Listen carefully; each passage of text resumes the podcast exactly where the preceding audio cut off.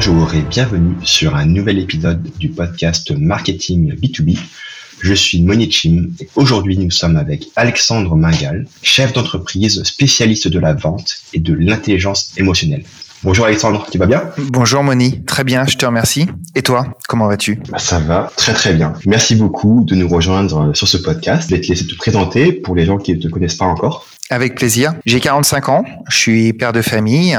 Euh, j'ai commencé euh, sur le terrain à vendre des fax et des copieurs dans les années 2000 en pleine crise Internet. J'ai fait ça pendant 5 ans. C'était une très belle école, très intense. Ensuite, j'ai fait 10 ans de SS2I, ESN aujourd'hui, dans le monde SAP. Et puis, je suis, euh, je suis rentré dans une start-up, une très belle start-up qui m'a permis de, de gagner mes galons de, mes premiers galons de BU Manager. Et je me suis euh, occupé de la partie consulting de ces start-up et de la vente de la partie consulting à et j'ai créé mon entreprise à ce moment-là, ma première entreprise, pour commencer à, à faire un peu de conseils en stratégie commerciale autour de moi dans le cadre de ces fonctions. Et quand Atos s'est terminé avec le départ de Thierry Breton, ben, je me suis euh, investi à 100% dans mon métier de chef d'entreprise. J'ai commencé par être directeur commercial à temps partagé et euh, ça s'est extrêmement bien passé. J'ai eu, euh, ça a été une période euh, très à, la fois successful et super enrichissante. Et puis j'ai commencé à me demander comment j'allais euh, avoir encore plus d'impact sur mon écosystème et, et permettre à la vente en France de, de continuer à augmenter en notoriété et de ce qu'elle en a besoin. Et donc je me suis dit qu'il fallait euh, continuer à être créatif. Et j'ai créé euh, de nouvelles sociétés, une société qui fait du team building et qui exploite une licence de dodgeball en réalité augmentée sur Paris. Et une société euh, de conseil en business développement plutôt dédiée aux PME qui cherchent des relais de croissance et surtout à faire réussir leurs équipes commerciales. Alexandre, quels sont les plus grands challenges dans les ventes B2B en ce moment? Je pense que il y a, y a, déjà il y a plusieurs challenges, mais euh, il y a un challenge qui est euh, conjoncturel, qui est lié euh, à l'instabilité de l'époque dans laquelle nous vivons. Euh, c'est très difficile pour euh, les commerciaux euh, de s'adapter à la vitesse à laquelle l'écosystème s'adapte entre le Covid, la guerre, euh, l'inflation, toutes les informations, toutes les actualités qui font que l'économie, notamment l'économie des entreprises, va, va pouvoir changer presque d'un trimestre sur l'autre. D'ailleurs, on le voit, on le vit. Je pense qu'il faut être faut s'adapter, faut être capable de s'adapter très fort pour faire face à ces euh, à ces contraintes qui sont plutôt conjoncturelles aujourd'hui. Et, euh, et si je vais au-delà de ça, si je reprends quelque chose de plus euh, que, que les commerciaux connaissent bien, c'est euh, leur capacité à s'interfacer ou à ou à obtenir de l'impact autour d'eux dans les entreprises dans lesquelles ils sont. Euh, en France, malheureusement, souvent, les commerciaux sont vus comme un mal nécessaire, alors qu'au contraire, ils devraient être vus comme un bien incroyable. Et souvent, c'est lié au fait que euh, ben euh, ils ont du mal à, à travailler en relation avec notamment les équipes marketing ou les équipes opérationnelles ou les équipes métiers parce que ils ont euh, une manière de, de, fonctionner qui est très différente, une manière de, une fonction qui est très différente de celle des autres euh, fonctions de l'entreprise. Et je pense qu'aujourd'hui on, ne forme pas, on ne prépare pas, on n'accompagne pas suffisamment les commerciaux à être ce qu'ils devraient être dans l'entreprise, c'est-à-dire une des pierres angulaires de la relation client et de une interface entre l'ensemble des métiers de l'entreprise et ses clients. Ça c'est un deuxième challenge je pense qu'on ne met pas assez euh, en avant aujourd'hui, notamment qui permettrait beaucoup euh, à de nombreux commerciaux de se sentir beaucoup mieux dans leur basket. Et puis bien sûr, il y a euh, tous les nouveaux outils et tous les nouveaux process. Alors en commençant par la visio et par le fait aujourd'hui que c'est extrêmement facile d'avoir un rendez-vous avec un décideur parce qu'il n'y a plus besoin de se déplacer et qu'on peut avoir un créneau en plein milieu d'une journée entre deux, entre deux réunions, voire même dans les embouteillages dans sa voiture. Mais aussi tous les outils de sales enablement, tous les outils de standardisation, tous les outils de growth, tous les outils d'automatisation qui euh, sont là pour rendre la vie plus facile aux commerciaux, mais qui aussi ont euh, en contrepartie malheureusement le, le, la fâcheuse tendance à segmenter ou à découper le métier des commerciaux et à les limiter à quelques activités, alors qu'avant ils avaient une vision globale de bout en bout d'un cycle de vente. Donc ils deviennent, certes pour certains d'entre eux, très performants, mais que sur une petite partie d'un métier beaucoup plus vaste et beaucoup plus intéressant. J'ai pas encore euh, décidé, je suis pas encore convaincu de du chemin qu'il faut prendre, et je sais pas s'il faut continuer à aller dans ce taylorisme ou s'il faut euh, donner la possibilité aux commerciaux d'être des business développeurs accomplis de bout en bout et d'utiliser les outils pour euh, leur permettre de faire ce, de, de, de devenir cela. Quelles sont, selon toi, les erreurs les plus souvent commises en vente B2B Alors pour moi, il y a c'est pas des erreurs, c'est des facteurs clés de succès. Le premier, c'est la préparation. Je pense que une grande partie des commerciaux ne préparent pas assez leur rendez-vous. Les, une grande partie des commerciaux ne s'entraînent pas assez. Les commerciaux pensent que euh, simplement, au travers de leur expérience et euh, de leur quotidien, ils vont être capables d'être tout le temps aussi performants au rendez-vous client. Je suis absolument pas convaincu de ça. Je pense que comme n'importe quel athlète de haut niveau, un commercial devrait s'entraîner, devrait préparer, et ne devrait pas arriver euh, et ne faire que des rendez-vous clients en permanence. Je pense que l'autre facteur clé de succès, c'est que les commerciaux ne sont pas suffisamment assertifs et l'assertivité démarre par le cadrage. Très rares sont les commerciaux qui expliquent en démarrant en entretien ce qui va se passer, quelles sont les attentes, combien de temps ça va durer, et qui demandent la même chose à leurs clients.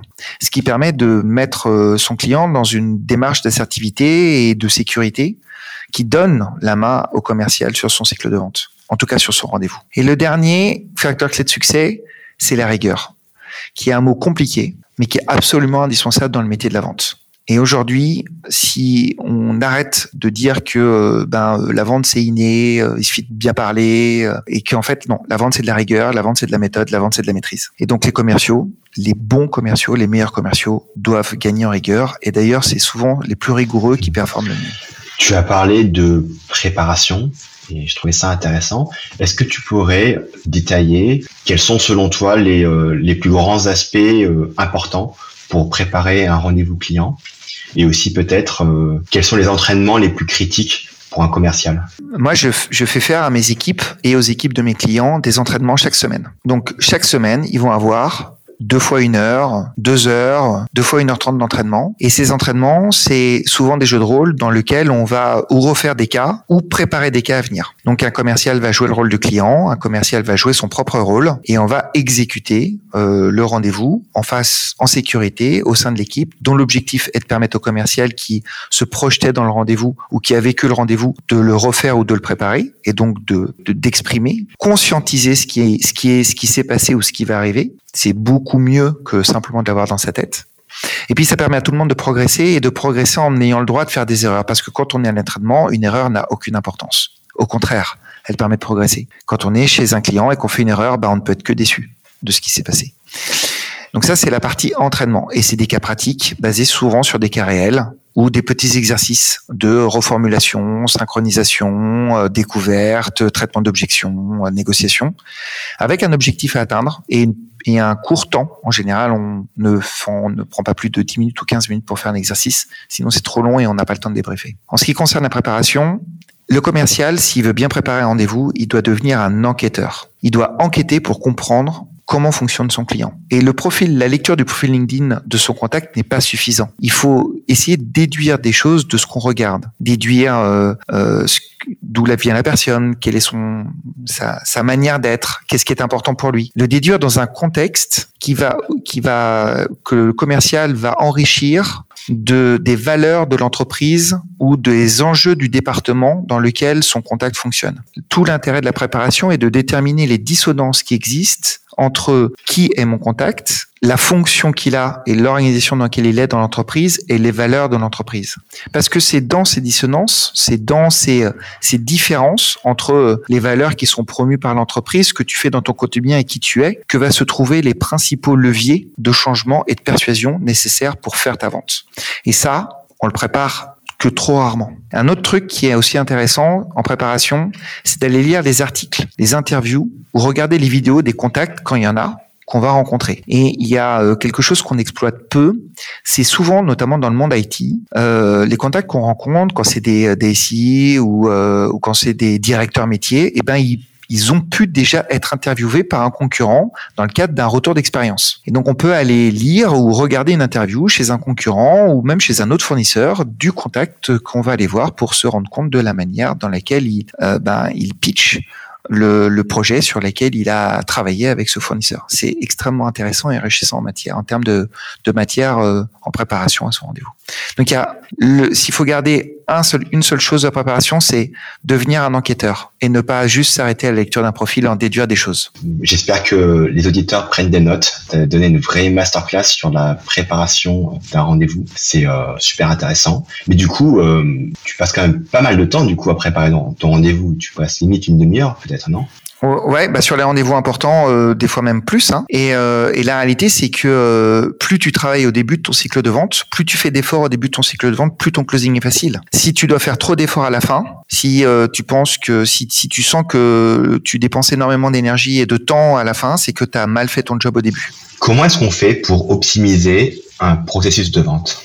On en a déjà parlé un petit peu. Euh, le cadrage qui permet l'assertivité, voire la directivité, si on veut mettre de la pression, c'est un vrai moyen d'optimiser son processus de vente. La rigueur, on en a parlé aussi, euh, en étant rigoureux, c'est un autre moyen de l'optimiser prendre conscience que son temps, le temps, notre temps, notre temps de commercial est précieux et arrêter de le donner. Notre temps est aussi précieux que celui des interlocuteurs avec lesquels on parle. Et peut-être un truc juste, par exemple, quand on fait rendez-vous, ne jamais sortir sans un next step formalisé dans un agenda, dans l'agenda et accepté par son client voire même avoir discuté avec lui de ce qui allait se passer si à un moment donné ce next step n'était pas euh, euh, réalisé, parce qu'on peut, on peut avoir des contraintes familiales, il peut y avoir un, prochain rendez-vous qui saute, mais quand on a préparé un, avec son client une, une manière de replanifier le rendez-vous, et eh ben on se retrouve à le rappeler cinq fois, dix fois, quinze fois, se sentir en harcèlement et en perdant énormément de temps. Ne pas sortir d'un rendez-vous sans avoir préparé, organisé un next step et sans avoir discuté avec son client de comment est-ce qu'on travaille ensemble et de quel de quel respect, de quel, de quel,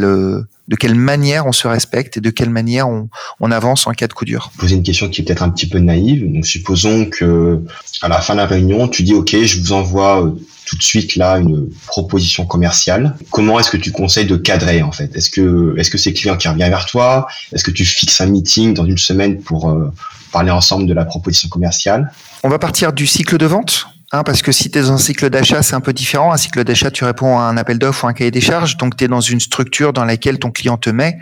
Et en fait, tu, tu, vas travailler sur ta différenciation, ta capacité de te différencier de tes concurrents. Donc, je vais répondre plutôt à ta question dans un cycle de vente. Quand tu es dans un cycle de vente, l'idéal, c'est la co-construction. Donc, c'est-à-dire qu'il faut que naturellement, tu proposes à ton client la première version de ta proposition commerciale. Alors, encore une fois, c'est pareil. Hein, on, on parle pas de vente standardisée sur étagère. On, on parle de, de vente euh, personnalisée, complexe. Mais la première étape, ce serait d'expliquer à ton client que la première version de la propale, elle sera naturellement imparfaite parce que tu as besoin de son aide pour la construire. Et donc le next step sera, après lui avoir envoyé, d'avoir calé un rendez-vous pour qu'on la lise ensemble. Et plus le client, plus ton client, plus ton prospect, plus ton champion va prendre du temps pour lire avec toi, euh, pour améliorer la propale, plus il va se l'approprier, plus ça va devenir la sienne, plus ta vente sera facilitée. Et si c'est euh, une vente sur étagère dans laquelle il y a très peu ou pas de personnalisation, euh, donc une vente de solution classique, le next step doit être un next step de closing ou de ou de l'étape préalable au closing. On est bien d'accord que maintenant, une fois que je vous aurai envoyé votre de cette ma proposition commerciale, il va falloir qu'on lise le contrat. Il va falloir qu'on euh, négocie euh, comment est-ce qu'on va aller persuader euh, le signataire. Enfin, je sais pas. Il y a un certain nombre d'étapes préalables qui sont identifiées avant de avant de closer, et donc bah, le next step sera la mise en œuvre d'une de ces étapes. La dernière fois qu'on a parlé, tu m'as expliqué ta méthodologie de vente émotionnelle en B2B. Je l'ai trouvée très intéressante. Donc, est-ce que tu pourrais euh, la dérouler pour notre audience? C'est quelque chose qu'on ne peut pas expliquer en quelques instants, mais on peut donner quelques grands, principes, dont le, le premier principe, c'est d'expliquer que les émotions sont la source principale de passage à l'action pour euh, les êtres humains ce sont, euh, c'est le fait de ressentir une émotion qui va te mettre dans l'action ou pour, pour pouvoir continuer euh, à la ressentir ou pour la faire disparaître. Et on fonctionne comme ça depuis euh, depuis qu'on est chasseur-cueilleur. Et donc la capacité à utiliser les émotions des gens, à les comprendre, à les influencer va nous donner donc un impact fort sur notre capacité à les persuader. La persuasion, c'est le passage à l'action. Hein. C'est persuader quelqu'un de faire quelque chose. C'est différent de la conviction où on obtient juste un oui, je suis d'accord, qui n'est absolument pas ce qui est par qu'on cherche parce que le oui je suis d'accord pour faire du sport est différent de oui je vais faire du sport tous les jours. Et euh, l'un des outils qui permet d'aller chercher les émotions des gens, c'est quand on fait une reformulation d'un pain ou d'un problème que quelqu'un nous a exprimé au travers d'une découverte, euh, bah, c'est de lui faire prendre conscience de ce qu'il ressent quand il subit ce problème ou les conséquences de ce problème. Et donc d'y aller franco en lui disant, euh, Est-ce que tu es frustré? Est-ce que tu es triste? Est-ce que tu es en colère quand ça, ça se produit? Et le fait de faire exprimer l'émotion, d'abord, ça permet d'avoir une idée de savoir si on s'est trompé ou pas. Et si on s'est trompé, c'est pas grave parce que la personne va souvent nous donner l'émotion qu'elle ressent. Et le fait de lui faire prendre conscience de cette émotion lui permet, nous permet aussi d'agir dessus et de lui dire, ben, ça doit être horrible d'être dans un tel état euh, tous les, à toutes les fins de mois, par exemple, et de subir ça. Et, il faut absolument que ça change. On est d'accord. Tu peux plus continuer comme ça. Et c'est un levier de passage extrêmement fort. Donc la reformulation de l'émotion euh, qui est euh, la conséquence du problème qu'on a identifié chez la personne. Ça, c'est un bon moyen d'utiliser les émotions dans la vente. Est-ce qu'il y a une chose par rapport à ta spécialité dans laquelle tu as changé d'avis ou bien fait évoluer ta philosophie? Ouais. Ce qui m'a le plus fait changer, le, le plus fait grandir, c'est la découverte de l'accueil. Le fait d'être capable d'accueillir les gens. Euh, L'accueil, c'est un moyen de désarmer son interlocuteur quand euh, il y a quelque chose qui va pas. L'accueil, c'est un moyen de se synchroniser avec lui, euh, d'aller dans sa roue, d'aller dans son sens, de l'accompagner dans sa démarche euh, pour gagner sa confiance. Et euh, le, le, principal frein à l'accueil, à notre capacité à accueillir les autres, c'est notre ego. Et donc, il faut être capable de mettre notre ego de côté pour se mettre en compréhension, en écoute totale de notre interlocuteur, afin d'être capable de l'accueillir de la manière dont il est réellement. La réalité, c'est que s'il y a quelqu'un, si, vous avez euh, quelqu'un en face de vous qui est euh, euh, par exemple en colère parce que tu as fait une bêtise ou parce que tu n'as pas été au niveau de, de, ses attentes, si tu commences à te défendre, si tu commences à lui expliquer pourquoi, il, sa colère va pas diminuer. Au contraire, il va, elle va augmenter parce qu'il n'a pas besoin que tu lui expliques pourquoi ça s'est passé. Il a juste besoin que tu l'écoutes, il a juste besoin que tu dises que tu as raison, qu'il a raison, et il a juste besoin que tu ailles dans son sens. Il a juste besoin de laisser sa colère s'éteindre. Et ça, c'est un vrai super pouvoir. Et la personne qui, le, qui, qui me l'a fait découvrir, ben c'est euh, Dale Carnegie, qui est un auteur américain des années 1920 et qui a écrit un, livre qui a été traduit en français qui s'appelle euh, Comment se faire des amis. En parlant de livres, est-ce qu'il y a des livres que tu adores en particulier Ben justement celui-ci je pense que tous les commerciaux devraient le lire. Euh, le livre euh, How to Influence People de Dale Carnegie, Comment se faire des amis en français, ce qui est un petit livre euh, que j'offre à tous les euh, tous les collaborateurs de, de l'entreprise quand ils arrivent et que tous les commerciaux devraient lire. Puis il y a un autre livre qui est sympa, qui est euh, que j'ai beaucoup apprécié, c'est le livre du patron de Octo Technologies qui s'appelle Ludovic 5.1, qui est un livre gratuit, qui s'appelle euh, Comment devenir une entreprise agile, qui peut se télécharger gratuitement sur le site d'Octo, et qui est 20 euh, ans d'expérience écrit par un patron d'une des plus belles boîtes françaises qui a réussi à mettre en place, donc c'est une ESN, qui a été rachetée par Accenture, qui fait 1000 personnes, et ils ont réussi à mettre en place euh, la sociocratie et avoir des résultats euh, avec leurs collaborateurs et leurs clients qui sont incroyables. Et lire ce, lire ce bouquin, c'est se dire que des choses qu'on croit impossibles peuvent devenir possibles parce qu'elles ont déjà été faites en face de nous et qu'on qu'on n'a jamais pris la, en fait, le temps de les regarder. Merci Alexandre d'avoir apporté toutes ces pépites aux auditeurs. Comment ça se passe si les gens veulent savoir plus sur toi ou se connecter à toi? Ben merci Moni hein, de m'avoir donné la possibilité euh, de, de te transmettre euh, quelques-unes de, de, de, mes, de mes passions, de mes passions dans le travail. Mais c'est très simple. La meilleure manière euh, de m'écrire, hein, c'est de m'écrire sur LinkedIn. Moi, je réponds. Euh, donc, je réponds aux gens qui m'écrivent. J'ai pris euh, l'engagement, il y a quelques années déjà, de donner une demi-heure de mon temps à toute personne qui sur LinkedIn viendrait vouloir discuter avec moi ou me soumettre un problème. N'hésitez pas. Si vous avez besoin de le faire, bah faites-le il y a déjà plein de gens euh, qui m'ont contacté et qui m'ont euh, qui m'ont demandé de faire ça pour eux et ça me fait toujours plaisir euh, d'écouter. Peut-être simplement d'écouter sans même conseiller juste en posant des questions et de faire réfléchir. Merci beaucoup. À bientôt Alexandre